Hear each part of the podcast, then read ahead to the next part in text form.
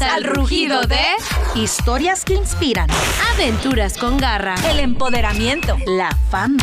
el emprendimiento. y más. Esto es Leonas en Tacones. Bueno, ¿qué tal amigos? Saludos y bienvenidos a otro episodio más de Leonas en Tacones.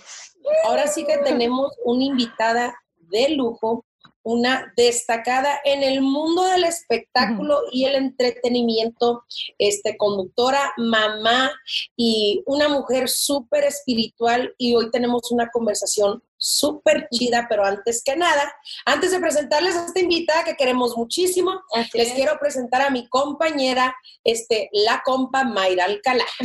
Ay, muchas gracias, Helen. Oye, yo feliz y contenta de hoy estar con es- nuestra invitada el día de hoy porque a mí me ha tocado trabajar con ella y sé que vive con magia todo el tiempo. Creo que nunca la he visto enojada en mi vida. Bueno, exacto, quizá alguna vez, pero no, no, creo en mi cabeza nunca. Entonces ella sí, sí puedo comprobar que sí vive con magia siempre. Pero antes quiero invitar este, y dar la bienvenida pues a nuestra Leona entaconada que hoy está como con la patita chueca. Hoy entre más coja mejor, dicen. Sin albur. Sin albur y ella anda que coja, que coja.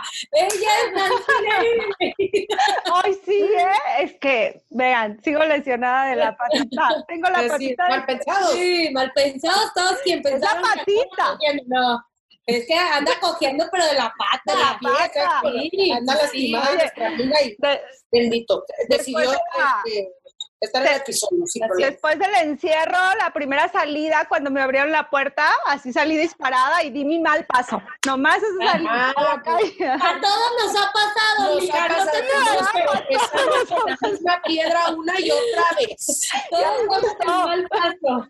Ya me gustó dar el mal paso. Pero Sí. bueno, justamente yo estoy encantada de estar con todas estas felinas y una vez más con toda nuestra comunidad felina que nos escucha a través del podcast.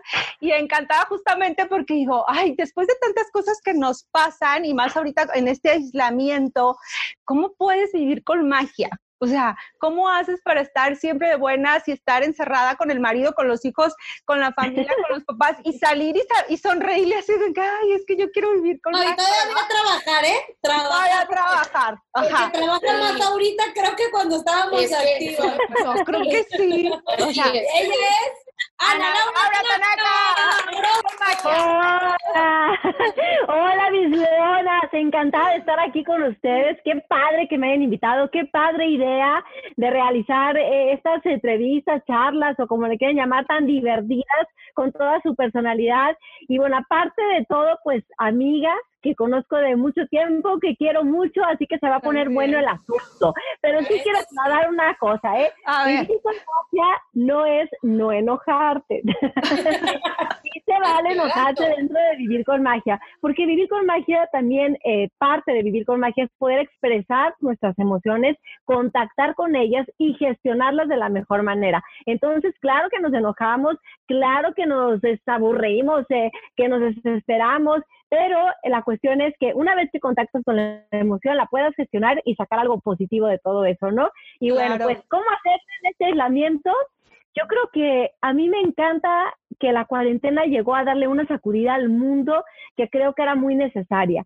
Ciertamente hay dolor, hay sufrimiento porque muchas personas están padeciendo la pérdida de algún familiar, la enfermedad, la situación económica, pero hay que recordar que siempre todo crecimiento implica dolor y si le damos un sentido a esta cuarentena, la podemos atravesar con magia, porque finalmente aprendemos algo de nosotros, nos preparamos, mejoramos, evolucionamos y bueno, creo que esa es, ese es el llamado ahorita. justamente, ¿no? Ani- Anita, este, bueno, ah, para los que no, no te ubican muy bien, pues eres una destacada conductora del regional mexicano, Así es. eh, hija de uno de los fundadores de Videorola, bueno, del fundador ¿Del de fundador? Videorola, Exacto. este, eh, muy reconocido también en el gremio artístico, pero eh, parte de tu esencia como persona a lo mejor no nunca has salido ante las cámaras. Hasta hace poco que empezaste con este proyecto de Vivir con Magia, este, salió tu verdadera esencia, porque yo que te conozco, yo sé que eres de, de quería saber de dónde nace este punto, porque toda la vida has trabajado en, el regional mexicano. ¿Cómo es que nace como tu gusto por, eh, porque sé que también te gusta trabajar con chamanes, este, ir al Solkin, sí, sí, se les llama Solkin. ¿En qué momento, ajá, en qué momento, esta conexión? Esto, tu gusto. Fíjate que de niña me, me, llamaba la atención. En la prepa recuerdo que de pronto agarré un tarot y según yo leía el tarot por mis pistolas.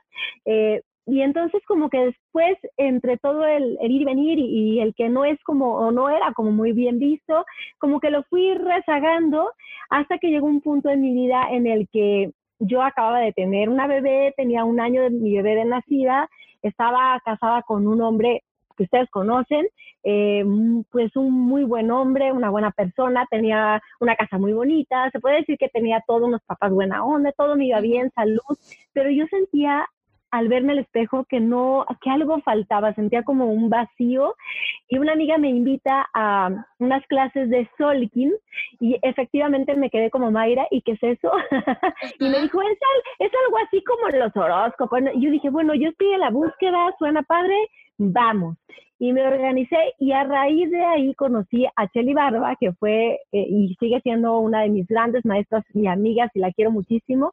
Y empecé a acceder nuevamente a ese mundo espiritual, a contactar conmigo, a darme cuenta que había muchas cosas que sanar, cosas que resignificar y que eh, ese mundo que, nos, que, que, no es religioso, que es espiritual, te conecta verdaderamente con, con la divinidad, como tú le quieras llamar, y, y, con ese, esa, ese gran todo universal. Entonces te vuelves a sentir en esa plenitud. Ahí empecé un camino que no ha parado porque esto continúa, sigo aprendiendo, sigo conectando, sigo descubriendo cosas, pero ese vacío se fue por completo y realicé cambios en mi vida. Oye, Anita, este, bueno, yo tuve la oportunidad justamente de estar en ese grupo de Solkin porque yo acababa de perder a mi hermano y también me ayudó muchísimo este, a enfrentar este, esa emoción que sentíamos que no sabíamos cómo canalizarla y, y a identificar el por qué, el para qué y todo esto. Pero a veces da miedo, o sea, empiezas a buscar, a buscar y te encuentras con respuestas que te enfrentan te ponen contra la pared y, y uno le saca la vuelta dices, no quiero saber o no me quiero enfrentar, a lo mejor no lo entiendes en ese momento que no quieres justamente enfrentar ese sentimiento y le das la vuelta y te desconectas. ¿Por qué, ¿Por qué da miedo a veces? Yo creo que el gran miedo es que tienes que asumir que la responsabilidad de lo que estás viviendo y cómo lo estás viviendo es tuya por completo. Desde muy pequeño siempre es como que la maestra de la escuela es que siempre aprendemos como que a poner las circunstancias, es que este, le cuesta trabajo recoger, es que es distraída, siempre hay excusas, justificaciones y no nos enseñan a ver o a responsabilizarnos, que somos los creadores de nuestro propio destino. Entonces, cuando llegas a confrontar todo eso y te dicen, tú puedes, modificar, puedes generar tu propia realidad, puedes darle un cambio a lo que estás sintiendo porque la manera en cómo ves lo que te pasa te cambia cómo lo enfrentas y cómo lo asumes y cómo te, te paras ante esa situación. Ah, caray, ahí ya te están entregando todo el paquete que antes tú estabas repartiendo por muchos lados y, y es lo que da miedo, creo, como asumir esa responsabilidad. Pero si logran logras ver o logran quien te está acompañando, porque a veces es difícil hacerlo sola, si logras con un libro, con un audio que escuchaste, un programa como este, si logras darte cuenta los beneficios y a lo que vas a acceder una vez que decides enfrentarte, yo creo que vas animándote a dar esos pasos aunque te cueste. Sin duda. Justo... Sí, sí, como lo dices, no es fácil. Yo estoy viviendo ese proceso y, y ahorita para mí no, no ha sido nada fácil. Y sí, o sea, yo me he querido como, como salir de, pero a la misma vez, o sea, estoy consciente de lo que tengo que trabajar. O sea, como, como lo que dices. es complicado. a veces yo porque a lo mejor el, el ser humano eh, a lo mejor tiene culpabilidad cuando alguien se va. A lo mejor si yo lo, si le hubiera llamado, no alcancé a decirle, no, no alcancé a abrazarlo, no alcancé, hay ciertas cosas que de repente pasan, pero como tú dices, hay maneras de canalizar eso y de, y de sanar con el tiempo. Hay, hay heridas que obviamente eh, son a lo mejor algo algo más fuertes, como lo, lo, puede ser la pérdida de una mamá, o la, la pérdida de una pareja, un hermano, este, y, alguien importante en tu vida. Pero es, es, interesante lo que dices, porque sí creo que parte de, de la sanación está también dentro de, de, uno mismo y luchar contra uno mismo, contra ese, este, ok, tengo que, tengo que asimilar esto y tengo que, que rehacer mi vida y seguir, a seguir adelante. Así es. ¿Cómo se hace, Ana Laura? ¿Cómo puedes vivir un proceso de duelo de cuando pierdes a alguien? Este, que ese proceso te lleve a, descubrir una magia, pues, que hay algo más allá, porque sí lo hay, o sea, pero a veces las personas... Pero no lo vemos. no, es que el dolor, es, el dolor es tan grande que te ciegas, o sea, te concentras en el dolor, pero este, yo lo viví y cuando empiezas como a buscar esas respuestas y empiezas como el rompecabezas a armarlo, dices, wow, qué padre. Y, incluso en su momento yo me reprochaba muchas cosas porque yo dije, ¿por qué no estuve tan despierta en ese momento? Porque a lo mejor lo hubiera vivido de otra manera y hubiera, y vaya que hubo muchas señales, una se dio en una sesión de Solkin ahí en la casa de Ana Laura, donde mi hermano se me manifestó, este, y, pero hasta que no desconectas la mente del dolor, porque todos obviamente nos queremos enfocar en el dolor y no en, en que, ¿para qué está pasando esto? O sea, ¿qué hay más allá? ¿Cómo se puede encontrar esa magia en una pérdida?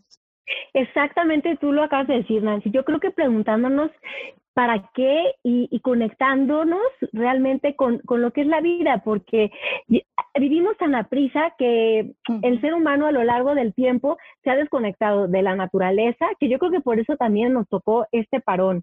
Nos hemos desconectado de la naturaleza, le hemos perdido el sentido a nuestra vida y hemos puesto a, nos hemos convertido en, en una sociedad de consumo donde el tener, el hacer es lo importante y se ha olvidado el ser donde todas esas cosas eran vistas como, eh, como chamanismo, como eh, brujería. gente, brujería, locura, estás este, pero ¿qué te pasa? Y, y, y, era nada más simplemente querer contactar con el espíritu. Una vez que pasan una muerte siempre te acerca de esa vulnerabilidad, a ese darnos cuenta que no queremos ver, pero que todo el mundo sabemos que estamos aquí de paso, pero también nos acerca a una gran verdad, que es ahí donde yo creo que puedes empezar a, a trascender y a, hacer tu proceso de duelo. El que somos eternos y, y aquí se acaba un proceso, ¿no? Si tú crees en la vida eterna, eh, es más fácil poder salir. Hay gente que cree que aquí se acaba todo, pero desde, desde cómo vives con ese pensamiento ya es una manera distinta de pararte en el mundo. Pero generalmente creemos que hay un algo después. No sabemos exactamente qué, pero lo cierto es que este cuerpo o esta o yo mujer no soy ni mi nombre, no soy ni mi cuerpo, no es lo que me representa, hay algo más que me habita y eso que me habita es ese sentido de aprender, de amar, de evolucionar. Y cuando una persona muy cercana muere, te das cuenta también que lo más valioso no es ni el dinero que te dejó, ni las propiedades o los problemas, son los momentos, los recuerdos, la convivencia, eh, esos consejos, una palabra, un abrazo, una mirada que están aquí, que no se olvidan jamás. Y empiezas a darle otros, otro valor a la vida, a lo verdaderamente importante y de ahí creo que empiezas un, camino muy... Y, y, yo creo que otra cosa que va a ayudar muchísimo en un duelo es recordar las cosas lindas que viviste con la persona. Tal vez quedaron pendientes, no somos perfectos, vamos aprendiendo, nos enojamos, a lo mejor pudimos haber dado más amor. ¿Cómo le vamos a hacer? Bueno, perdonándonos por no haberlo hecho y ahora prometiéndonos darlo a quienes tenemos aquí y honrar la vida del que ya se fue precisamente mejorando nuestra, esos detalles o esas cosas que descubrimos que pensábamos que, que hicimos mal y en vez de quedarnos con la culpa, mejor ofrecer el recompensar, el cambiarlo, la transformación a ese ser que ya no está honrando de esta manera su, su partido y su recuerdo. Ay, no, qué bonito. Oye, qué bonito. Anita, sé que eh, das terapias también. Eh, eh, tienes tu consultorio, Sesiones de Reiki también. sesiones de Reiki, Así es. que es una mujer muy, muy, muy preparada en, te- en todo esto, este tema.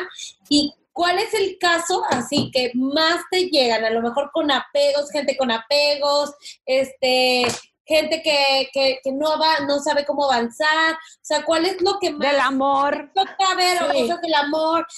De hecho, a mí me, me ha dado Terapia de amor. Ana Laura, entonces fue mi terapeuta. Pero sí, o sea, y no me da vergüenza decir, ay, tengo, o sea, ocupé terapia, no, Claro. porque Que todos lo necesitamos. Sí, ajá, todos necesitamos. Definitivamente. Fíjate que eso que, que dices es bien padre. Muchas veces antes era como de vergüenza, ¿no? Y hoy hasta es cool. Voy a mi terapia, voy a mi terapeuta. Pero en realidad todos hemos tenido esa necesidad de, de escuchar. Las mujeres tenemos una gran, gran ventaja. ¿Qué es esto? Pues creamos núcleos de amistad donde podemos compartir, abrir nuestro corazón y entonces salen las dudas, salen los miedos y el platicar, el simple hecho de escucharnos, de compartirlo, de darte cuenta que no eres el único que enfrenta eso, ya te da otra visión, te, baja la preocupación, el miedo, no sé. Y los hombres generalmente pues están aprendiendo, están haciéndolo cada vez más, pero ellos se les dificulta el crear estos círculos donde puedas realmente profundizar en temas emocionales, contactar con los sentimientos. En mi consultorio, yo creo que hay tres temas, o, o quizá lo pudiera englobar en, en, en uno, el, el, miedo. Casi siempre me encuentro que las situaciones, ya sean una situación de desamor o una decepción amorosa, un, es el, el miedo al dar el siguiente paso. A veces es el miedo incluso a sanar alguna situación física, una enfermedad, porque ya hiciste parte de esa enfermedad tu identidad y has obtenido ventajas que no te das cuenta de manera inconsciente y la gente va queriendo sanar cuando en realidad no, es como, sí quiero aliviarme, pero dame una pastilla o dame los chuchitos o dame, uh -huh. y no le quiero entrar al proceso. Es, es el miedo a, a nuestro brillo, el, el, el, miedo a ser la mejor versión de nosotros mismos. Tristemente, más que el miedo al fracaso, más que el miedo, en realidad hay un miedo a ser lo mejor, lo más grande, lo que estás destinado a ser. Sí. Y, y, es curioso, eso es lo que yo creo que me he enfrentado. Entonces los acompañamientos son bien padres y, y creo que cada vez entiendo un poco más o he podido ayudar a más personas o acompañar en realidad porque yo no hago nada, simplemente es como escuchar y, y guiar y con los, los, los, remedios tocar esa energía para, para que la persona encuentre sus propias respuestas y sus caminos. Pero es eso, vas, vas forjando un, un paso a paso hacia lo que, hacia dónde quieres llegar. Vas dándole ese sentido y entonces puedes hacer, pues, sanar desde físicamente hasta mental, espiritual, emocionalmente. Oye, Anita, ahorita este, tocabas el punto de los hombres que, bueno, no se, no están tan abiertos o desde chiquitos malamente los, los padres los educamos a tú eres el hombre, tú eres el fuerte, tú no tienes que andar, ajá, tú no tienes que andar contando a tus amigos nada, tú ajá. puedes, tú eres el... No llores. No, no llores. Yo, a lo mejor yo creo que sí, esos puntos son muy viables, son, pero también me pregunto si es por, eh, por ejemplo, porque la mujer tiene más conectividad con la madre tierra, ya sabes, que es como que conecta por, más por naturaleza, con por esa naturaleza. sensibilidad, con esa sensibilidad que el hombre a lo mejor no. Sí o también lo puede tener el hombre.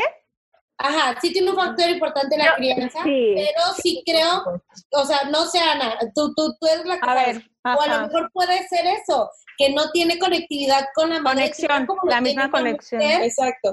Eh, y no es, no palpa la sensibilidad de los demás, de, de la situación, no Y sé. no- Mira, simplemente te voy a decir, hormonalmente tenemos muy distinta función. Entonces, Sí. las hormonas tienen que ver muchísimo con nuestra conducta y con nuestra manera de enfrentar y sentir el mundo. Entonces, hormonalmente las mujeres con nuestros ciclos que están conectados con la luna, Ajá. efectivamente nosotros hazte cuenta que fuéramos como en ondas y los hombres es como que van recto.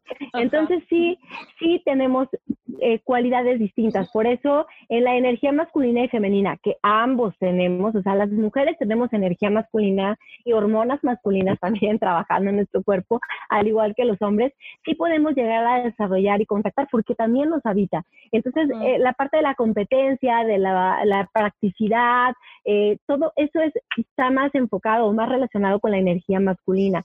Sin embargo, hay mujeres que tienen muy desarrollado eso. Se dice, son mujeres con mucha testosterona, ¿no? Y al igual hay hombres con muchos estrógenos o eh, progesterona más, más femeninos en ese sentido de que contactan más con la sensibilidad.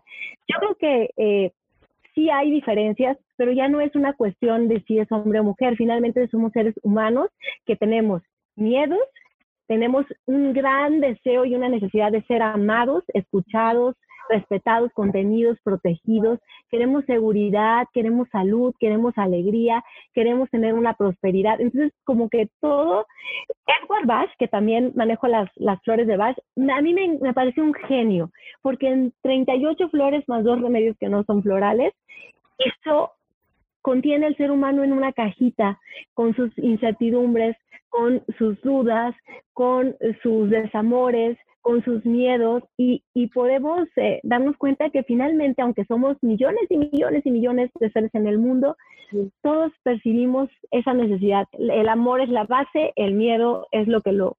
por eso decían, hay dos grandes amor y miedo, ¿no? Dos grandes caminos. Oye, como mamá, este, y tú eres mamá también, eh, me, me pongo a pensar y me preocupa este, el hecho justamente de que tenemos la responsabilidad de crear una mejor humanidad. Entonces, ¿cómo llevar a nuestros hijos de la mano por este camino de poder vivir con magia, de estar con esa conexión este, con la humanidad, de ir justamente contactando con la naturaleza, de escuchar a tu ser interior, de dejar a un lado los tabús, porque muchas veces desde la niñez, eso, o sea, sería maravilloso que todos los papás pudiéramos empezarlo desde la niñez, porque ya que estamos construyendo una nueva humanidad. O sea, que ahorita de repente es más complicado porque de, adultos traemos muchos prejuicios, muchas limitaciones, muchas barreras. sí, sobre todo. La tecnología que te las, o sea, redes sociales tenemos como para eh, empezar a compararnos, empezar a, a, sentirnos menos o sentir de repente que no somos suficientes o que este, tenemos que llegar a un cierto estándar de, de, de la sociedad, que te pone la sociedad. Exacto, de, de, éxito como para tener valor e, e, en, en nuestra persona. ¿Cómo Fíjate que justamente, Nancy, bueno, para mí ha sido el reto más grande eh, enseñar a mis hijos eso que es vivir con magia. Yo luego es como, ay, ¿cómo es posible que de pronto veo que puedo generar o inspirar o hacer eso en muchas personas y con mis hijos haz de cuenta que son mis más grandes maestros, no ha sido el reto más importante. Hoy eh, Samantha tiene 17 años, Mateo tiene 15 y Aria tiene 4. Y hay dos chiquitines que de pronto nos acompañan, que son hijos de mi pareja, Matías y Max. Y, veo en cada uno de ellos un, potencial enorme y ahora me doy cuenta claro, lo he ido aprendiendo y con muchos errores, y yo creo que la que más errores eh, se llevó míos y, fue Samantha, ¿no? Porque fue por ser la primera, claro. Por ser la primera. Pero me he dado cuenta de la importancia eh, y, quiero decirte que de los niños, trabajando con Alma, Alma, nuestra amiga en común de Holanda, estamos por lanzar aquí en, en, México el sistema Educando con Amor, del cual voy a hacer una de las precisamente para maestros y para padres de familia, porque tenemos que darnos cuenta la importancia de educarlos con una inteligencia amorosa, como dice el sistema. Ya lo irán conociendo, pero necesitamos a, para, enseñarlos a vivir con magia, necesitamos nosotros ser el ejemplo. Vivir con magia, para empezar, porque ellos aprenden mucho más de lo que te ven que de lo que te escuchan, de lo que tú le dices. Entonces, si tú eres un papá que no contacta con sus emociones, un papá que, no gestiona con, con, inteligencia eso que está sintiendo, un papá que es negativo, que vive en la desesperanza, en el no se puede, en el no, uh, es complicadísimo y las justificaciones, esto le estás enseñando a tus hijos. ¿Cuál es nuestra máxima responsabilidad? Trabajarnos nosotros sanar nosotros nuestras heridas, sanar nosotros nuestros miedos y mostrarles que no somos perfectos, pero estamos buscando esa mejora continua para ser el mejor ser humano que podamos ser. Entonces, ahí está el reto. La verdad es que los niños hoy enfrentan muchas cosas, simplemente este aislamiento. Yo sí me pregunto mucho cómo, cómo irán a ser en un futuro las relaciones con los niños. Cada vez los veo con una dificultad de convivencia porque entre los celulares, las computadoras, los Xbox, es una nueva manera de estar comunicándonos. A mí me cuesta porque el contacto humano creo que es es la mirada, es el olor, es el tacto. Entonces, eh, ¿cómo va a influir esto? Bueno, pues ya lo iremos viendo, pero creo que es importante nosotros buscar que ellos conecten, que darles esos espacios. A mí la pandemia me trajo algo muy importante que no quiero que dejar. Generamos espacios de juegos de mesa, charlas de sobremesa que podemos durar ahí un ratote. Y fíjate, algo pasó en las últimas dos semanas, yo no sé si lo notaron ustedes, como que empezó a haber más activación, más trabajo, ellos estaban en el cierre del ciclo escolar y perdimos eso. En dos semanas mm. dejamos de ver películas, de los juegos, de las charlas, todo el mundo ocupado, casi otra vez casi no nos veíamos, aunque seguimos en aislamiento. Justo hablaba con ellos, no hay que perder de vista las ganancias, que no sea pasó, lo tuvimos y se nos fue si ya estamos viendo que eso es importante, pues ponerle una prioridad en nuestra agenda, el, el hablar más con nuestros papás. Mucha gente está haciéndolo ahora a través de estos medios. Uy, antes casi ni visitaba a mi mamá y ahora le hablo cada dos, tres días o que estoy ahí diario. Se ha generado ese contacto que, que, en el ir y venir no lo teníamos. Hay hasta un meme, ¿no? De que antes, antes de la pandemia, en las casas, las computadoras, las pantallas, y ahora todos en la bicicleta, los patines, Mayra. es cierto. Sí, claro. De verdad, de verdad que sí. O sea, yo ayer te, voy a, platicar lo que me pasó. Iba llegando a mi casa y es, afuera de mi casa estaban unos niños y estaban jugando la traes. ¿Te acuerdas de tú la traes? O sea, y luego empezaron a, que tú la traes, no sé quién me les quedé viendo y luego empezaron a jugar escondidas. Tenía años, años que yo no veía a niños jugando eso. y te lo juro que ayer en la noche me pasó y dije, wow, a pesar de que la mayoría de los niños que he visto de dos, tres años, todos ya con iPad y con el celular y con los videojuegos y unos de ellos son mis sobrinos, o sea, de, oye, se pelean por por agarrar el videojuego y estar jugando y agarrar el teléfono y, y cómo es posible, o sea, yo también digo, pero es, es lo que como crianza de cada persona, ¿no? Cada quien, no hay que juzgar, porque cada quien sabe cómo criar a sus hijos, pero sí me sorprendió eso y me dio mucho gusto ver a, porque yo sí era de patines, jugar de leche, jugar afuera. Este, de jugar stop, el resorte. Eh, el resorte, Shanghai. Shanghai, o ¿cuántos juegos. no se han perdido? Sí, ahorita la verdad sí, pues, Ahorita que comentan acerca de eso, de, que muchos, ya los niños a lo mejor ya están tan hartos de estar en casa que ya se empiezan a salir a juntar con los amiguitos. Y creo que pasó con los adultos, y, si lo ponemos como pues, desde otra perspectiva, este, la pandemia andábamos todos movidísimos y en la calle y, el trabajo y esto, fuera de. Entonces la pandemia vino a, hey, vente y regresa a ti. O sea, te vas para tu casa y es como, vete hacia adentro, ah, ve hacia adentro de ti otra vez. O sea, porque estás afuera distrayéndote con un montón de cosas, con el celular, con el trabajo, con la moda, con los viajes, con esto, con lo otro. Y a todos nos paró, a todos nos mandó para la casa otra vez, pero hacer justamente ese tipo de reflexión de que también tenemos que irnos hacia adentro de nosotros para justamente encontrar el valor realmente de, de nuestras vidas. Exacto, yo, yo las conozco a las tres y también sé que tienen sus historias de resiliencia, de valor, de crecimiento. Yo creo que no hay un ser humano que se quede en el estancamiento, porque la vida te lo impide. Si te susurra que hagas un cambio y no le haces caso, te lo habla luego sube el tono, luego te lo grita, luego te empuja. Y entonces te va, te va, hay cambios, siempre va a haber cambios, siempre estás tomando decisiones, siempre estás, hacia dónde vas, si hoy en tu vida no tienes los resultados que tú quieres, esta pandemia es un, es un espejote, es una, un ajuste, un, a ver, ¿qué estás haciendo? ¿Dónde estabas parado? ¿Qué necesitas cambiar? Y aquí sí, a nadie, nadie se escapa, nadie se pudo evadir, pues como dices tú, pues, te me guardas. Entonces fue, eh, está la gran oportunidad sí se habla de mucha crisis, sí se habla de desesperación, de no sabemos, de incertidumbre, pero dentro de todo eso hay que agregarle oportunidad enorme, con una O grandota, así, una ventana gigantesca para que vayamos hacia adelante. Y esa es la invitación. El 30 de junio, quiero decirles, voy a dar una charla Zoom eh, a las 7 ah, de la noche. Sí, me animé, fíjate también, porque creo que ya lo venía planeando y bueno, con todo esto se paró así las charlas en, en vivo. Entonces dije, ¿por qué no por Zoom? Perdiste eh, el miedo.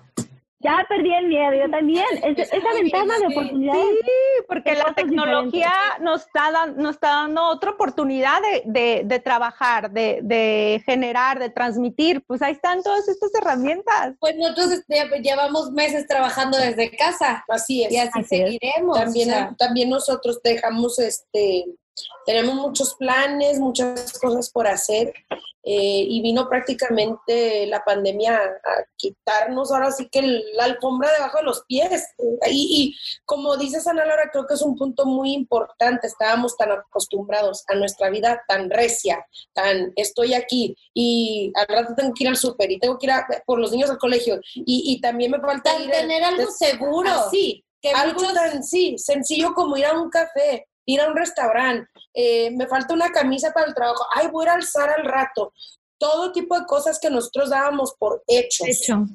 Ya nos dimos cuenta que son privilegios, pero el privilegio más grande que, que yo creo que estábamos de repente desperdiciando, o, o, no sé si desperdiciando la palabra, más bien este, que no, no estábamos valorando tanto, era el, el hecho de estar en casa, de, de estar en familia, este, ya sea se llevan bien o se llevan mal, pero al final del día tenerlos, o sea, tenerlos, saber que no estás solo, saber que estoy en casa, este, ay, no estoy aburrido, pero mínimo tienes un techo, este, no, es que tengo esta ropa y no tengo a dónde salir, bueno, tienes ropa, este, ya me cansé los mismos frijoles, bueno, tienes que comer. Mira, simplemente hasta, hasta velar a tu familia. Así es. Yo me tocó eh, que falleció mi mamá dos días antes de empezar con la pandemia, con eh, las restricciones, y mi mamá, gracias a Dios, tuvo un velorio con muchísima gente. Mucho o sea, mucho amor recibió, muchísima gente, muchísimas flores. Dos días después, los velorios, a mí me tocó ir a dos velorios después de esto, y las salas tenían que ser de 20 personas no más este, la gente no iba por no contagiarse, o sea, las simplemente hasta que te despidan de una manera bonita, eh, es un privilegio, la verdad. Es un privilegio, la verdad. Sí, ahorita ya se valora todo ese tipo de cosas eh, que la gente no veía, de verdad, y no las veíamos. O sea, y las cuatro, también algo que me sorprendió yo en estos días es que las cuatro trabajamos en la música y obviamente el regional mexicano es nuestro enfoque, pero generalmente en todo tipo de música. Y la música, ¿qué canciones y qué letras cantaban? Pura como de desapego, de yo perreo sola. Y bueno, válgame Dios que hasta el TikTok, bueno, no grabaron el de, de si tu novio no te mama el culo. O sea, tipo de esas cosas. Y ahorita la música cambió ¿A qué? A puras canciones románticas.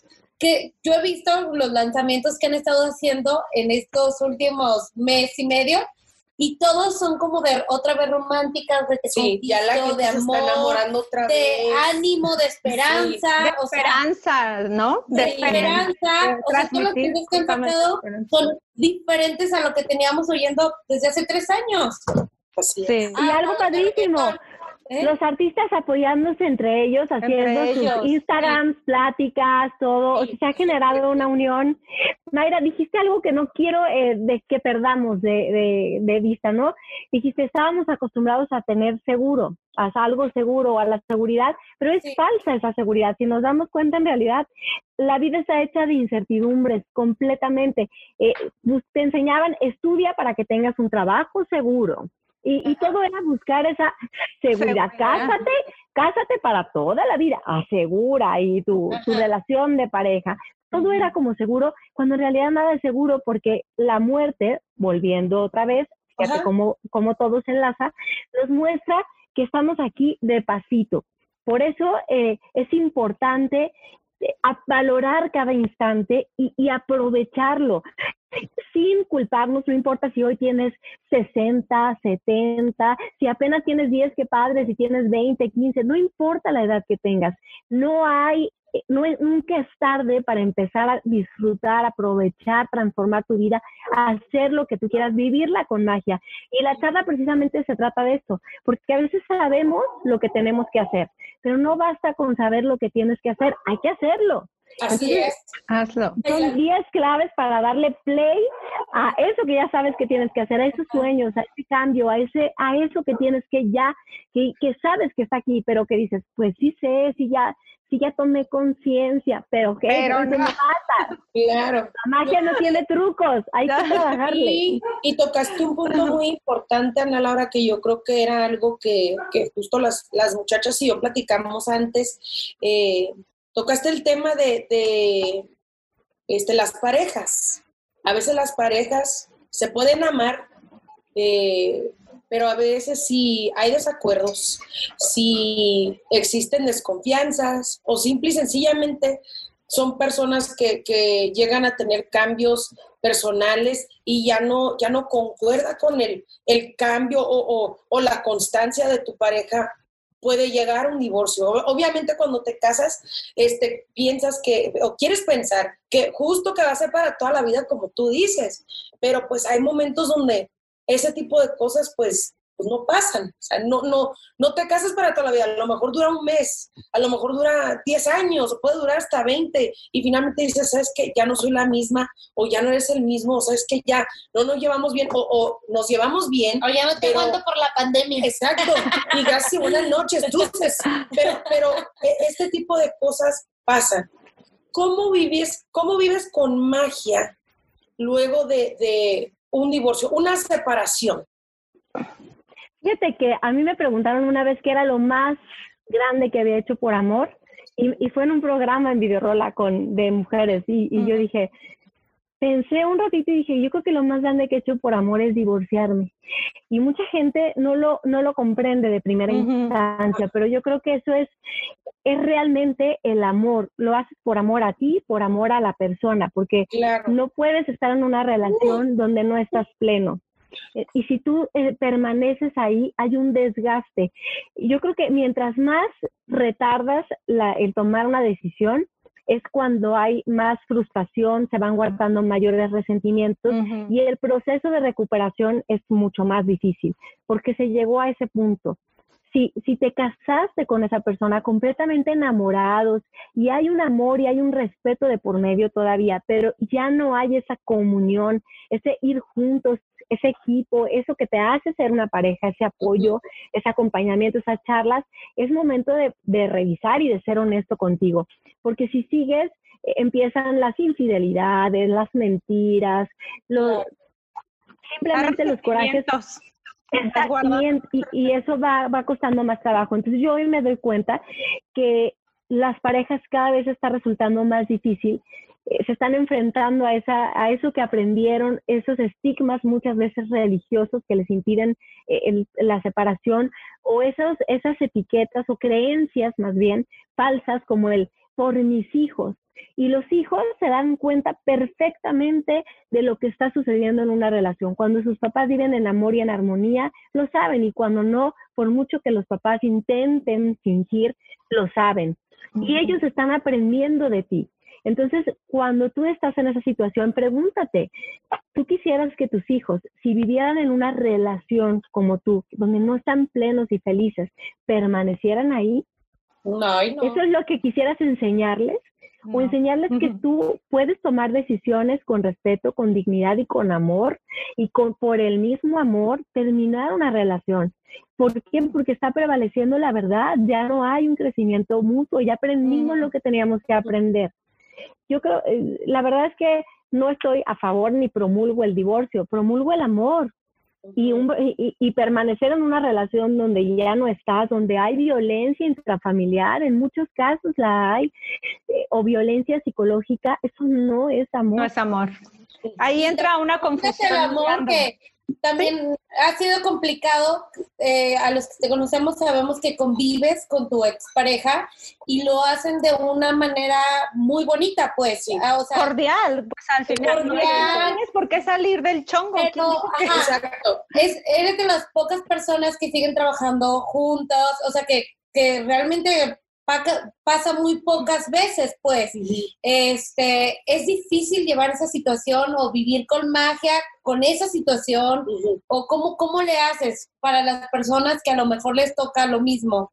Y más para ti que de alguna manera eres figura pública, ¿no? O sea, tanto los dos y, el, el, clásico en el medio en el que estamos es de que, ay, no, pero se va a enterar todo el gremio, se va a enterar todo el mundo. O sea, también es como que, güey, a veces mucha gente, que lo vimos mucho en los artistas, o sea, les cuesta trabajo justamente dar ese paso porque, pues no, yo vivo del que dirán. Sí, bueno, yo hace ya tiempo que me dejé de preocuparme por el que dirán. Y yo creo que cuando, eso es algo que, no sé si ustedes también vas creciendo, se me acuerdo cuando era adolescente, 15, 16, y es como la preocupación, 17, 18, y cada, cada cumpleaños como que te quitas una, una partecita de, de ese, ¿no? Porque claro, no quita te vas, te vas amando, te vas aceptando, te vas conociendo y entonces dices, a ver, yo sé quién soy. Entonces, si dicen o no dicen, yo sé quién soy. Y, y con respecto a, vivir con magia la separación y poder estar trabajando juntos, ahí sí creo que, bueno, uno es desde, hay, hay como dos cosas, ¿no? Una es como tú lo vas a gestionar porque obviamente somos dos. Para que haya esa relación cordial se necesita de los dos. Tú puedes estar muy en, en, la magia, muy en tu, en tu crecimiento espiritual y trabajar el perdón, el amor y todas esas cosas. Y la otra persona puede estar muy resentida y atacar. No quiere contactar tal vez con su tristeza y entonces se enoja y te voy a restringir económicamente, voy a hablar mal de ti con los hijos. Empiezan con eh, actitudes y acciones que perjudican a los hijos y se perjudican también a ellos mismos.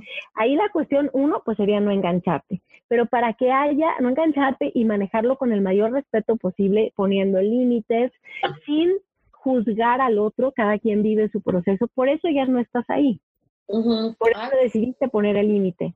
Y, y tú ver, ver el, si vas a hablar, filtrarlo, ¿no? Si no es nada bueno, si no sirve para nada o si no sabes que es verdad, tú calladito y tú sigues con tu vida.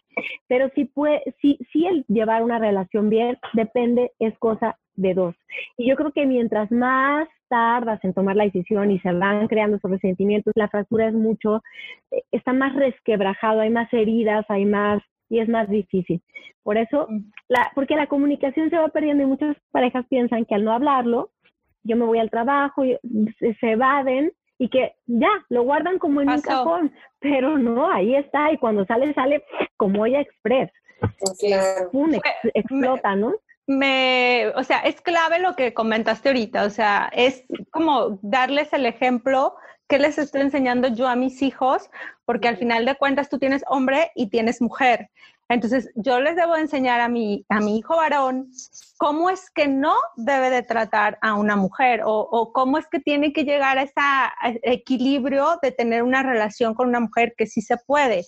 Y a mi hija justamente en cómo es que ella se tiene que valorar o sea, en una relación, porque contrario a, yo platico mucho con amigas que tienen también niños y les digo, es que yo creo que la clave aquí es justamente eso, o sea, a ver, yo quiero que mi hijo aprenda eso, esos modelos, yo, yo sé que les está haciendo un buen ejemplo para mi hijo o qué le estoy enseñando yo, porque yo estoy aguantando vara, yo estoy este, aguantando infidelidades, que me golpeé, que me humille, bla, bla, y mi hija lo está viendo, entonces, ¿qué va a hacer ella cuando esté grande? Pues va igualito, lo mismo, va a tolerar eso yo en mi, en mi experiencia, yo lo que me hizo decidirme fue como justamente detectar esos patrones que yo decía, creo que es, él no es buen ejemplo para mi hijo. O sea, ya desde ahí yo dije, no, o sea, definitivamente yo no quiero que mi hijo tenga esos patrones como ejemplo. Y eso te ayuda mucho a tomar decisiones a veces, pues, de separación.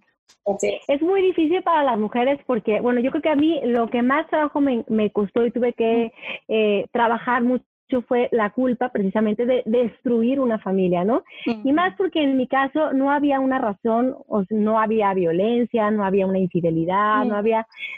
Hubo desconexión, eh, el trabajo, hubo separación, diferentes caminos y entonces de pronto nos encontramos bajo un mismo techo siendo dos personas desconocidas. Desconocidas. Ya no íbamos como en el mismo barco, ¿no? Ya no íbamos hacia donde mismo. Y entonces es, bueno, pero ¿por qué te vas a separar si es un hombre trabajador, si te quiere, si es fiel, si... Y hay, esa una, hay muchas mujeres se quedan todavía, es más difícil tomar la decisión porque dicen, me golpea, pues me voy, ay, todo el mundo lo ve bien. Sí, no, pues claro, ¿cómo vas a seguir ahí? Pero cuando no, eh, y, y que además la gente siempre te ve en una relación cordial porque hay respeto, ay, pero ¿cómo? ¿En qué momento? ¿Qué pasó? ¿Qué? Entonces, todavía necesitas estar tú más firme y más claro en lo que tú quieres. Recientemente ingresaste a estudiar la numerología y es otro de los grandes temas o paradigmas del, del universo y del mundo. Y me gustaría que nos platicaras cómo nos rige a cada, a cada persona ¿O qué, ha, ¿O qué ha sido para ti trabajar con, con, los números, con la numerología? ¿Qué has descubierto de, de esto que estás estudiando? Ay, es fascinante, Mayra. La numerología, decía un maestro mío, y ahora creo que tiene toda la razón, que la astrología, la quiromancia, que es la lectura de la mano, y la numerología son unas guías, unos mapas de vida muy certeros. Ojo, sin ser predictivos, sino que te dan, te, te, permiten acceder y conocer cuáles son esas fortalezas, esos trabajos que quedaron pendientes, esas áreas de oportunidad que tienes y, y en realidad cuáles son, a través de los números tú, tú, vas viendo tu mapa de la vida porque hasta con las edades hay ciclos de vida y realmente te empiezas a dar cuenta que empiezan a caerte los 20. Ya sé por qué en mi primera infancia yo viví esto. O si estás, bueno, normalmente los niños no, no, ah, las consultantes más jóvenes que tengo son 18, 19, ¿no? Ya están dentro de la primera etapa. La primera etapa de vida abarca de los 27 a los 36 años y es la que te forma para que finalmente puedas llegar a cumplir como tu misión lo que vienes a trabajar con los números. Es súper interesante porque ahí descubres cosas de tu pasado que dices, ay, ya sé por qué me pasó esto pero sobre todo puedes planear eh, de acuerdo a tu propia numerología. Tu fecha de nacimiento trae como encriptada información, información de ti, de tu, de tu esencia y de lo que, de lo que en este paso, en esta encarnación, vienes a, a trabajar? ¿Qué es lo que más te va a costar trabajo? ¿Con qué Yo he estado conectándome mucho con la numerología últimamente, Ana Laura, y todo lo que dices tú es verdad. Sí. ¿Verdad? o sea, sí, empiezas a leer tu numerología y dices, ¡ay Dios! que eso es brujería! No. no. No, la verdad son cosas que... que Ni el horóscopo sabe tanto. Ni Vidente sabe tanto. La verdad, ponen en perspectiva todo, tanto lo que te pasa como lo que te puede pasar y lo que ya te pasó y el por qué detrás de cada situación. Lo, lo que sí es que enfocan, bueno, a lo que yo sé es que con la numerología puedes ayudar a una persona a enfocarse a, lo que viene a trabajar este mundo, ¿no? Por ejemplo, a mí me dijeron, tú vienes a trabajar mucho el perdón. Y sí, es algo que realmente sí me cuesta mucho trabajo. O sea, es verdad, pues, y la persona como lo dijo ni siquiera me conoce, ni siquiera sabe cómo qué, pero me dijo, ah, tienes tal número, tu misión de vida es trabajar el perdón. Y yo, ah, chingado. Y ahora ando perdonando a todo el mundo. Te las andas perdonando a todos. en la numerología te ves desde tu karma, tu salud, la relación con tus papás y algo muy padre. Mucha gente a lo mejor dice, oye, pero hay otros millones que nacieron el mismo día que yo, 9 de agosto del mismo año, pues todos somos igual. No, porque tu nombre también tiene una vibración, te corresponde un número y ya hace todo ese tejido numérico distinto. con tu nombre ah, Nombre. Oye, ahorita que, que tocaste lo del nombre, yo he escuchado mucho que no es sano justamente cuando uno tiene hijos ponerle el nombre de la mamá, el nombre de la, del papá, porque ahí les estamos como, ah, transmitiendo cosas que en realidad yo, o sea, a lo mejor yo como mamá si lo hubiera puesto, si tengo una niña y le pongo Nancy, la estoy transmitiendo como que algo que yo tenía que haber trabajado y no el niño. ¿Es, ¿Es cierto eso, que no es bueno ponerle los mismos nombres a tus hijos? Sí, yo creo que sí, trae ya una vibración. Sí, creo, lo he escuchado muchísimo. Uno de los más, eh, que más información da al respecto es Alejandro Jodorowsky. De hecho, él dice, si ya tienes un, nombre con una carga, porque el tío, el papá, ya sabes, soy Roberto Junior, séptima generación. Y esos Roberto Junior tienen una historia familiar, un patrón, ajá, un patrón, todo eso lo, carga el niño, ¿no? Entonces tú puedes ah, con las letras de tu nombre jugar y hacer un cambio. Así es. es verdad, Anala. Pero dicen, nombre es destino. Entonces sí hay que ser cuidadosos con eso. Obviamente si no lo sabías, resignificas el nombre, pero... ¿Y qué se puede hacer? ¿Qué, se, ¿Qué se podría hacer en caso de que ya, ya la regué? Como el mío, ya, la regué, ya el pobrecito. Ya le puse cama bebé. Ah, ahora, ¿cómo le ayudo? ¿Sabes cómo le ayudas tú? Bendiciendo a tu hijo y dándole el permiso, ya sea hablado eh, y, y, en su momento, si está muy chiquito, pues a lo mejor no lo va a entender, pero sí del permiso de ser el mismo y de vivir sus propias historias tomar sus propias decisiones, romper con lealtades sistémicas y ahora, sí que, hijo, Roberto, te llamas así, pero eres libre de vivir tu vida y de crear tu propia historia. Yo te bendigo y veo con buenos ojos las decisiones que tú tomes. Y te veo fuerte y te veo capaz de enfrentar el destino que te corresponde vivir. Ay, qué interesante. Ahora sí, ahora sí me gustaría que nos compartieras lo de tu conferencia que vas a preparar y para, para la gente que la invite. Que las invite, sí. Ay, sí, muchas gracias. Pues sí, eh, se llama No basta con saber qué hay que hacer, hay que hacerlo. 10 claves para darle play a tus sueños. Es el 30 de junio. Ese día, fíjate, es muy especial porque ese día es el cumpleaños, era el cumpleaños de mi papá. Y, y ah. entonces ay, mira, se acomodó todo. Va a ser a las 7 de la noche por Zoom, va a costar 100 pesos y si quieres más información puedes mandar un WhatsApp al 33 12 88 91 92. Para compartirlo, pásanos el link para compartirlo en las redes. Y también en el mismo número pueden buscarte por si les interesa una terapia una terapia. Reiki, Así eh, trabajas con flores de Bach, con homeopatía. Bueno, pues todo haces. Fíjate que ahorita me estoy enfocando muchísimo más este, a homeopatía, biomagnetismo y quien quiera sus lecturas, ya sea de Solkin o de numerología, también lo estamos haciendo. Ay, qué interesante. Muy bien. Por favor, para que todos tenemos que estar en esa plática de Zoom. Y ahorita que comentas que coincide con la fecha de, nacimiento de tu papá, don Jorge Tenaca, que bueno, nos marcó a, muchas, muchas, muchas, muchas personas de este medio, un pilar de la música regional mexicana. No podemos dejar de hablar de él teniéndote a ti aquí en, eh, con las leonas, porque tocó vidas, este, yo creo que, que en muchos, en su momento tú no te imaginaste ni nadie, lo vimos cuando fue su despedida también, que era impresionante. Este, ¿Cómo fue ser hija de, don Jorge Tanaka? O sea, ¿en qué momento tú te diste cuenta del, padre que tenías? O sea, porque de verdad fue respetado y hasta la fecha es muy respetado en, en el gremio y como persona, un gran ser.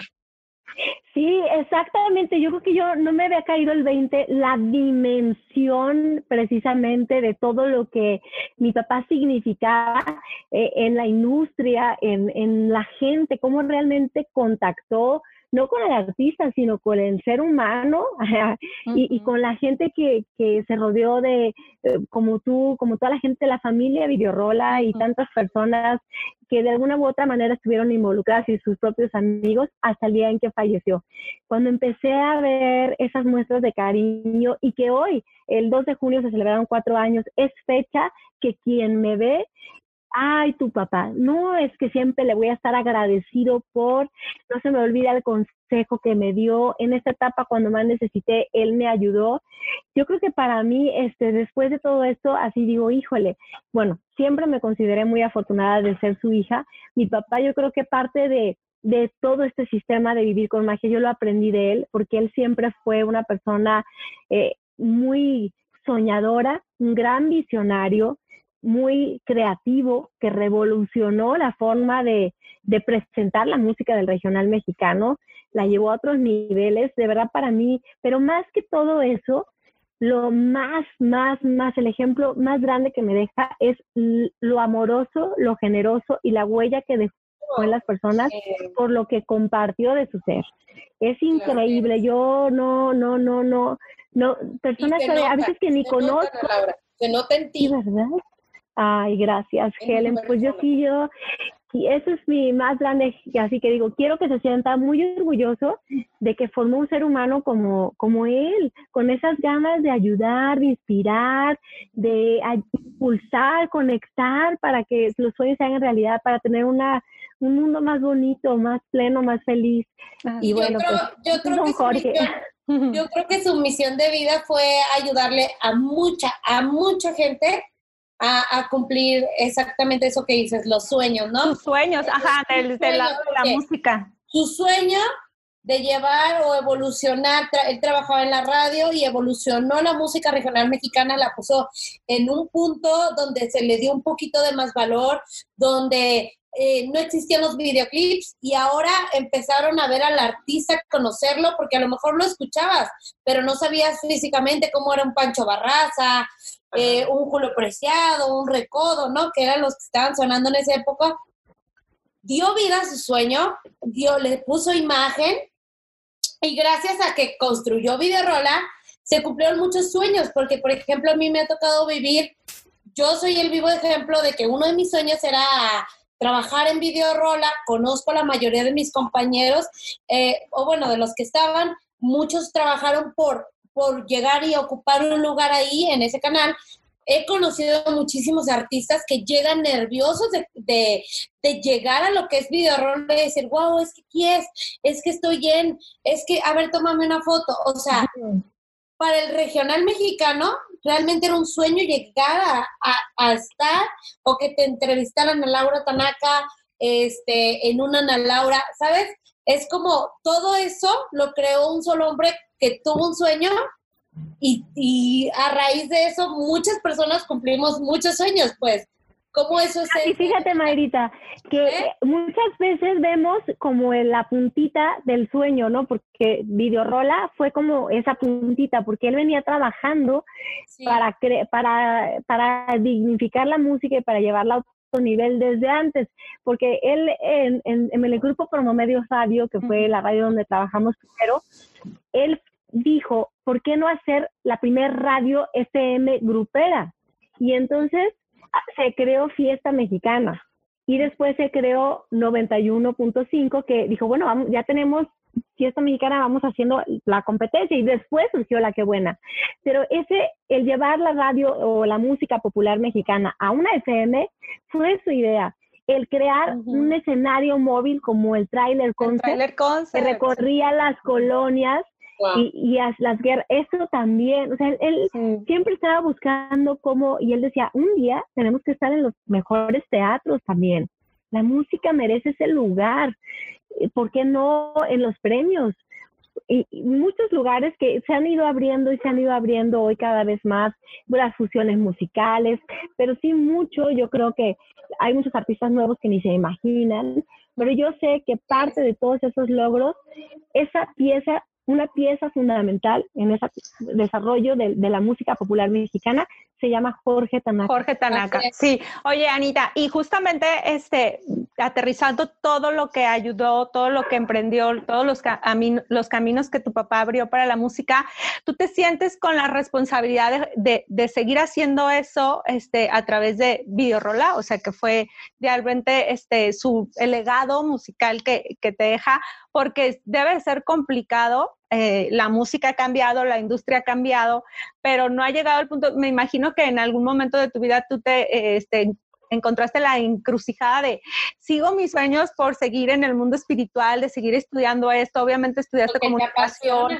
ajá, pero también me gusta la música y a lo mejor es que tengo que seguir con ese legado que mi papá dejó, o sea, que... No, hombre, olvídalo, no, para mí nunca va a ser tengo, yo voy a estar en video mientras me dejen. lo, amo y lo, lo, amo y lo disfruto, de verdad, mientras no me digas, sí, la carga más pesada, definitivamente la responsabilidad, yo creo que ese peso lo asumió mi hermano, que tomó la dirección, porque una cosa es salir al aire y hacer lo que a mí me apasiona, comunicar, y otra es dirigir al canal con todos esos retos que hay ahora, ¿no? Como el desarrollar la aplicación. Videorola es el primer canal de la música popular mexicana que genera contenidos en una aplicación. O sea, estamos viendo más allá, siempre buscando innovar y eso es algo que, que mi hermano lanzó y que decidió, claro, con todo el gran equipo que conforma Videorola, ¿no? Y estos son los retos que él enfrenta. Yo finalmente hago lo que más me gusta, que es comunicar. Y algo que sí me gustaría decir es que ese es otro gran paradigma que creo que es importante hoy borrar. Nos enseñaron que era, si eres, si quieres seguir tus sueños, por ejemplo, la música, Helen, pues vas a la música y otra carrera porque, o sea, o la música o el éxito, el dinero, ¿no? ¿Qué quieres? ¿Hacer música o ser exitosa? Sí, y yo creo que hoy nos damos cuenta que no, no hay cosas peleadas, no debe de haber un o, sino un y. A mí me gusta la música y me gusta mi consultorio. Entonces puedo hacer las dos cosas, porque tiene que estar peleado uno con la otra.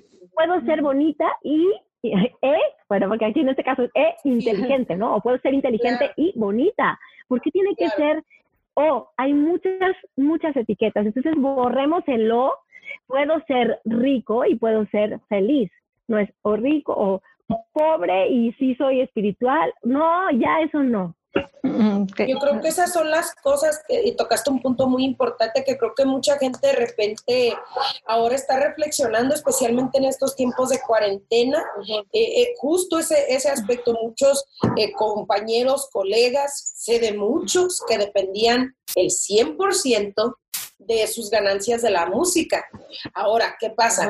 Separaron las giras, separaron los meet and greets, separaron todo tipo de, de promo tours y, ahora sí que la, la, normalidad entre sí de, de, lo que hacíamos cada que lanzábamos un tema musical. Ahora ni siquiera te tienes que ir de casa para hacer un promo tour, ya lo puedes hacer desde la compu, desde el celular. Pero ¿qué pasa? Creo que es un punto que últimamente he estado tocando justo yo en mis entrevistas, de lo importante que es ahora sí para todos los cantantes o todos los que están empezando, de no solamente ser cantante, puedes también ser empresario, también puedes ser, este, no sé, dueño de algún negocio, dueño de algún changarre, aunque sean de, de vendiendo cocos, pero el punto es de siempre tener este, la manera de o sea, siempre, porque es posible. Ahorita yo tengo este, la música, que es lo primordial, eso siempre va a ser primordial.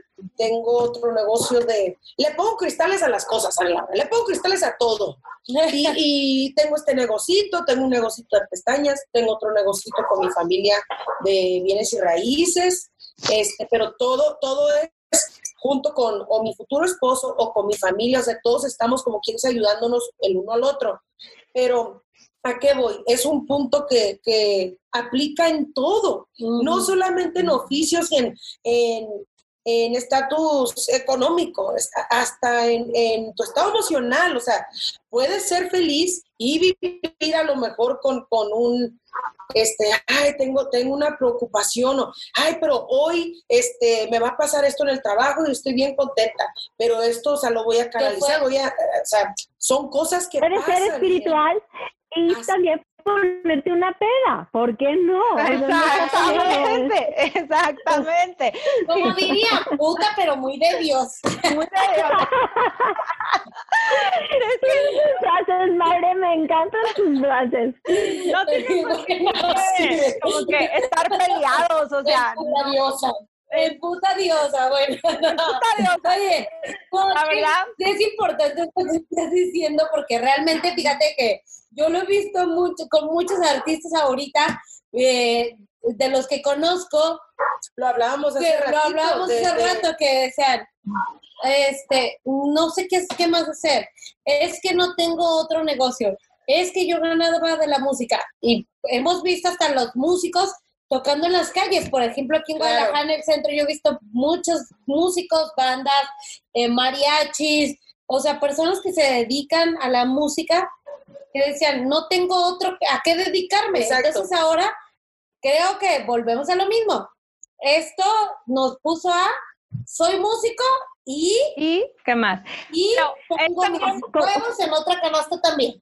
Exacto. Ajá. Es también la parte justamente de que el ser humano es mágico y tenemos muchas habilidades, traemos muchas habilidades, venimos con muchas habilidades, muchos este, dones cargados ahí, ahora sí que en nuestro corazón, en nuestro cerebro, para hacer muchas cosas más, o sea, para hacer más facetas en nuestras vidas, para sacar a flote todos esos dones, habilidades que tenemos, o sea, no tiene por qué estar peleado justamente lo espiritual con que, ay, no tengo que decir malas palabras, o, ah, es que también soy bueno justamente para perrear, ah, pero soy bien espiritual, no, no tiene nada de malo. O sea, Oye, me hiciste recordar un, video que me mandaron en la mañana que, que se me hizo genial de un señor como de 60 y, o 70, quizás es abuelito. Dicen el abuelito que pues perdió su trabajo porque es dentro de los vulnerables, se va usted a su casa, ya no puede trabajar, está en edad de riesgo y él se ve que es una persona movida porque su casa está bonita y todo, y creo que él este, trabajaba empaquetando en una tienda. Realmente lo hacía porque le gusta, yo creo, contactar con la gente. No, no se ve que lo hiciera por mucha necesidad, económica. Y, y, además porque se ve que lo apoya su familia, porque su nieta empezó a grabarle sus videos. A él le encanta cocinar, está lanzando sus recetas ¿Ya lo viste? Ya Había escuchado de él. Entonces, ya se hizo youtuber. Ya se hizo youtuber a los 60 años dando recetas de cocina. A lo mejor fue un gran empresario. Así es. No hay también, y aparte es divertido. Es súper divertido. Me mandan el link porque yo no sé cocinar nada. Es una, haz de cuenta tu tía, tu tía Carmelita que vive aquí a vuelta de la casa. Es súper linda este, súper humilde, se ve que ama lo que hace, hace la comida con mucho amor. Y yo creo que cuando alguien hace la comida con tanto amor, hasta la disfrutas más. Sí. Te sabe más, todo te sabe más. Es justamente de soltar esos prejuicios, ¿no? De que, ah, es que tú ya estás grande, este ya está, ya se le pasó, no, ya no estás en edad de, no, es que tú estudiaste esto, ¿por qué vas a hacer lo otro? Ahí vas a experimentar, o sea, no hay límites, no hay... Imagínate ese señor a lo mejor le gustaba la cocina desde joven, pero cuando un hombre en la cocina, ¿cómo? No, ¿Cómo va a cocinar? Para, que vean. Es lo que Nidia, Nidia estudió abogada y es locutora. Y es locutora. No tiene nada que ver, o sea, y ella estudió derecho. Entonces, pues, pues la verdad Porque, ¿sabes qué? Lo más padre de todo es que la vida siempre te pone la oportunidad de volver a conectar, de, de agarrar tu verdadero camino. De reinventarnos. de reinventarte y de verdad, porque si traes esos dones y talentos que todos traemos y nos fueron dados, fueron para que los pongamos al servicio de los demás, precisamente para ayudar a la evolución, a la plenitud, la felicidad, el crecimiento, el desarrollo de toda la humanidad. Si tú te guardas esos talentos, pues estás impidiendo ese crecimiento. Aparte es, una responsabilidad. Y, la vida te va a instar. Y ese egoísmo, la vida te va a instar y te va a poner una y otra y otra y otra y otra puerta para que tú accedas. La cuestión es que tú estés despierto, que te des cuenta y que des ese paso, que digas sí, porque una vez que dices sí, la magia empieza a ocurrir y empiezan a generarse los apoyos, sí. Así que por favor, digamos sí para que empiece la magia en nuestra vida, en todo, que aprendamos de, de, este aislamiento que, que estuvimos viviendo. Vi justamente ayer un meme donde decía, ¿qué estás esperando? ¿A ¿Salir para seguir con tu vida, o sea, a la normalidad o para crear algo nuevo? Así es. Una oportunidad de crear algo nuevo. Sí. Si, me invita un muchacho esta noche a clochar, voy a decir que sí. Ah, de Batman. Depende, Mayra, depende. Ah, sí. ¿Tú, ¿Qué tal que te no, dijéramos que sí? ¿Qué tal que habla el chicharrón y te invita a clochar y tú diciéndole que sí? Voy a, voy a abierta por el mundo. Sí. sí. Hay que decir que sí a lo que tu corazón te dice que sí. Si tu corazón Ah, dice ok, sí, ok. porque a- o tu cuerpo, ¿no? A veces el cuerpo dice, no, hombre, también hay que escuchar y hay que saber decir no. Necesita su, su chubidubi y relajación. También. Anita, pues ha sido un placer tenerte en este episodio de Leonas. La verdad que lo disfrutamos Sí. muchísimo. Me encanta este seguir todavía conectadas, digo, a pesar de tantos años, de que cada quien ha agarrado sus rumbos, pero tenemos, siento que mucha conexión y tantas cosas en común las cuatro, que bueno, vamos a seguir haciendo cosas. Por lo pronto nos vemos en tu Zoom. Ahí vamos a estar, es. primeramente Dios, para seguir viviendo con magia. Y por último, me gustaría que le recomendaras a todos los, este, la comuni- comunidad felina de las leonas, un libro.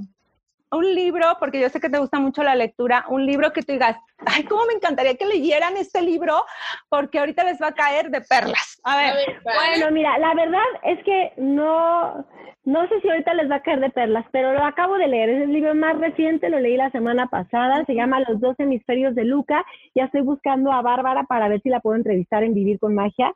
Wow. Ella es una colega, porque ella es periodista de finanzas, pero su vida cambia radicalmente cuando nace Luca, su primer hijo, y en el momento del parto le da un infarto, justo cuando estaba a dos pujos de que Luca saliera. Entonces Luca eh, sufre hipoxia y esto le ocasiona una parálisis cerebral muy severa. Wow. Y es un libro muy valiente porque Bárbara cuenta de una manera muy franca y muy sincera lo que es ser un padre de un hijo con discapacidad y todo lo que ella se ha enfrentado. Pero lo mejor del mundo no es solamente eso, que nos abre los ojos para quienes tenemos nuestros hijos completamente sanos, estándar, como le llama ella, y que no viven una discapacidad. Como ella, ella con toda, todo esto que está viviendo, bueno, escribió un libro, es una excelente y reconocida eh, colega, reportera, es una mujer exitosa, pero ustedes van a darse cuenta de lo que vive. El libro está muy bien contado, facilito de leer y al final nos deja parte, creo que va a ser un libro histórico porque un, un invento que se, está, que se generó en la India, que es el Citatron, que es una máquina que la que ya hay en México le pusieron en honor a Luca Lucatron, que está regenerando tejidos, Neuronales, está dando op- eh, muchas esperanzas, cáncer, parálisis cerebral. Es una cosa revolucionaria que hoy, bueno, con todas las... Aquí también uno padece de mucho coraje cuando ves todos los impedimentos de la industria y los gobiernos y los intereses que hay, ¿no? Pero finalmente yo creo que la verdad está por triunfar. Algo que también está trayendo la pandemia es eso, nos está abriendo a nuevas pues, medicinas, nuevas alternativas de curación. Y el libro está bien interesante, se los recomiendo. Lo van a, van a llorar, van a, a esperanzarse, van a contactar con muchas emociones muy bonitas y van a darse cuenta también de lo valioso que es la salud, el contar con un hijo estándar, eh, lo afortunados y lo privilegiados que somos y de ser también nosotros estándar y de toda la, la oportunidad y las bendiciones que vienen encerradas también en algo que no cumple tus expectativas, en una situación de vida difícil, pero también ahí vienen bendiciones y viene a lo mejor tu gran misión, como en este caso eh, Luca, que ella lo, lo dice muy bien, sin hablar en su momento, gritaba, gritaba por hacer cambios en toda la dinámica que es el tratamiento a la gente con discapacidad. Está padrísimo, los dos hemisferios del Luca. Recomendación. Súper, estoy encantada, como se habrán dado cuenta. Muchísimas gracias, Sí. Ana Laura. Me transmites mucha luz, mucha paz. Este, yo creo que alguien que tiene ese tipo de luz y esa, esa magia como para hacer a la gente sentirse tan relajada y sentirse bien y poder reflexionar y tener este tipo de pláticas es una persona que de verdad no tiene precio. Agradecemos tu tiempo. Gracias infinitas por estar con nosotras, por aguantar nuestras loqueras, este, por tanta información y, y esperemos que no sea la, la última charla que tengamos contigo. y por compartirla con nosotros porque sabemos que, bueno, yo ahorita me doy más cuenta que te mega apasiona de verdad esto, lo hablas con un amor y lo transmites y Así es. transmites esa esencia de vivir con magia. Muchísimas gracias, Anita. Gracias, gracias Helen, felicidades por tu tema de cantina con Leyo. Muchas gracias. Y, te veo así súper activa, eres una mujer súper chambeadora y ahí están las pruebas, ahí están los resultados. Marita, ¿qué te digo a ti? Te quiero muchísimo, te he visto crecer inmensamente en lo profesional, en lo personal. Te veo ahorita enfrentando este momento, este proceso de duelo y sabes que te quiero muchísimo y lo que necesites, aquí estoy.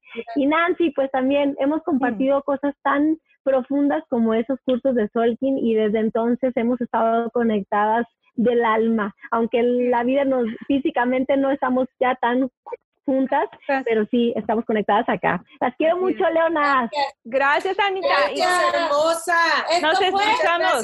Leona,